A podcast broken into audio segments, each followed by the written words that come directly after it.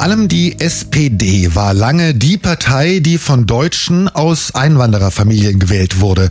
Aber der Niedergang der Sozialdemokraten hierzulande macht auch vor Menschen mit sogenanntem Migrationshintergrund nicht Halt. Laut einer Untersuchung halten nur noch 25 Prozent von ihnen die SPD für die beste Partei. Das war vor zwei Jahren noch anders. Da waren es noch 40 Prozent. Und auch die Grünen erhielten deutlich weniger Zuspruch. Der Freitagskommentar mit Hajo Schumacher. Kolumnist der Berliner Morgenpost. Schönen guten Morgen. Schönen guten Morgen. Sind Rot und Grün gar nicht mehr die Migrantenparteien?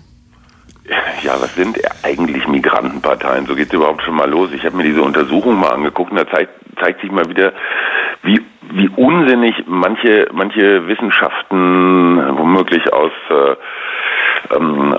Gründen der, der Finanzierung ihrer eigenen Studien äh, mit, mit so Zahlen umgehen. Also Migrantenpartei ist das jetzt für die, die schon in dritter Generation hier sind oder die gerade erst äh, aus Syrien kommen oder sowas, was völlig unterschiedlich, unterschiedlich ist. Ähm, diese Studie, die da gestern durch die Zeitung ging, äh, die wurde ja erstellt vom Sachverständigenrat Deutscher Stiftung für Integration und Migration, eigentlich ein sehr ehrwürdiges Gremium, Professorinnen, Professoren Deutschland, Schweiz, Österreich, finanziert von deutschen Stiftungen wie Mercator, Volkswagen, Hertie, Körper, Zeit. Dieser Sachverständigenrat trägt tatsächlich artig sehr viele Zahlen zusammen, zum Beispiel, dass in Deutschland nur 1,3 Prozent der Flüchtlinge Asyl nach dem Grundgesetzparagraphen, nach dem Asylparagraphen gewährt bekommen, also quasi erste Klasse, 15 Prozent nach der Genfer Flüchtlingskonvention wäre zweite Klasse, 11 Prozent subsidiärer Schutz wäre quasi dritte Klasse und dann noch ähm, äh, 5 Prozent Abschiebeschutz. Das macht ähm, über 30 Prozent, fast 40 Prozent werden abgelehnt, der Rest ist unklar. Es wird da also von diesem Sachverständigenrat eine sehr emotionale Debatte versachlicht. Das finde ich erstmal grundsätzlich gut. Problem ist allerdings, und das ist ein Problem unserer gesamten Mediengesellschaft, ähm, solche Gremien mit ihrer Verdienst vollen Arbeit werden gar nicht so richtig wahrgenommen, weil kein Mensch sich solche Zahlenkolonnen durchliest oder tiefere soziologische Betrachtungen oder sowas. Deswegen muss man Studien machen. Und zwar Studien, die möglichst durch viele, viele Zeitungen und Nachrichtensendungen gehen, weil wenn die Medien zitieren, bekommen solche Forschungen wieder Geld. Das heißt Aufmerksamkeitsökonomie. Und da muss man dann halt auch mal Genauigkeit oder auch den Sinn solcher Studien hinterfragen. Abteilung nutzloses Wissen äh, wissenschaftlich aufgehübscht. Ähm, ich nenne da nur mal ein paar Beispiele. Ja, die Union hat bei der migrantischen Wählerschaft zugelegt, aber Rot-Rot-Grün hätte bei den Migranten trotzdem eine Mehrheit, weil die FDP zum Beispiel gar nicht stattfindet. Das habe ich nirgendwo gelesen. Oder vielfach wurde interpretiert, dass diese Studie belege, Migranten ständen total hinter der früheren, der offenen Flüchtlingspolitik der Kanzlerin. Aber seit zwei Jahren sind die Grenzen zu. Diese Studie umfasst genau die zwei Jahre. Das heißt, Migranten wählen die geschlossenen Grenzen.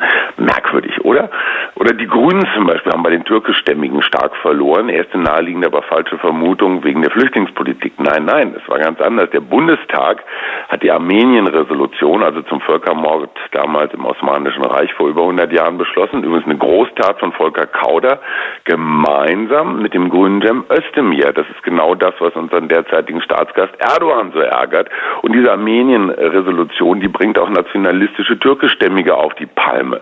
Und die äh, früher Grün-Befürworter, vielleicht wegen Özdemir, diesmal nicht. Auch das wieder so ein Punkt, wo wir sehen, es hat nichts mit Flüchtlings- oder Innenpolitik zu tun, sondern es hat was mit Menschenrechtspolitik, mit Außenpolitik zu tun, finde ich in dieser Studie überhaupt nicht. Oder letztes Beispiel AfD, ähm, 1,1 Prozent der türkischstämmigen, aha, interessant, wählen AfD, aber über 12 Prozent der Aussiedler. Also hier geht alles durcheinander. Ein Migrant, also ob kommt er aus dem Kosovo, kommt er aus Syrien, türkischstämmig oder Russlanddeutsch, man weiß überhaupt nicht, ähm, wer und warum und was die Motive sind. Was lernen wir aus solchen Studien? Rein gar nichts. Es gibt eben nicht den Migranten, sondern es gibt sehr verschiedene Menschen aus sehr verschiedenen Gegenden der Welt mit sehr verschiedenen Kulturen und deswegen auch sehr verschiedenen Motiven. Man nennt es, glaube ich, demokratische Gesellschaft. Also bitte mehr Skepsis mit solchen Zahlenjonglierereien, anstatt die einfach nur nachzubeten. Richtig hingucken und nachfragen und verstehen wollen, ist immer noch der beste Journalismus. Es kommentierte Hajo Schumacher. Vielen Dank. Eins ist klar. Der Kommentar. Nachzuhören auf radio1.de.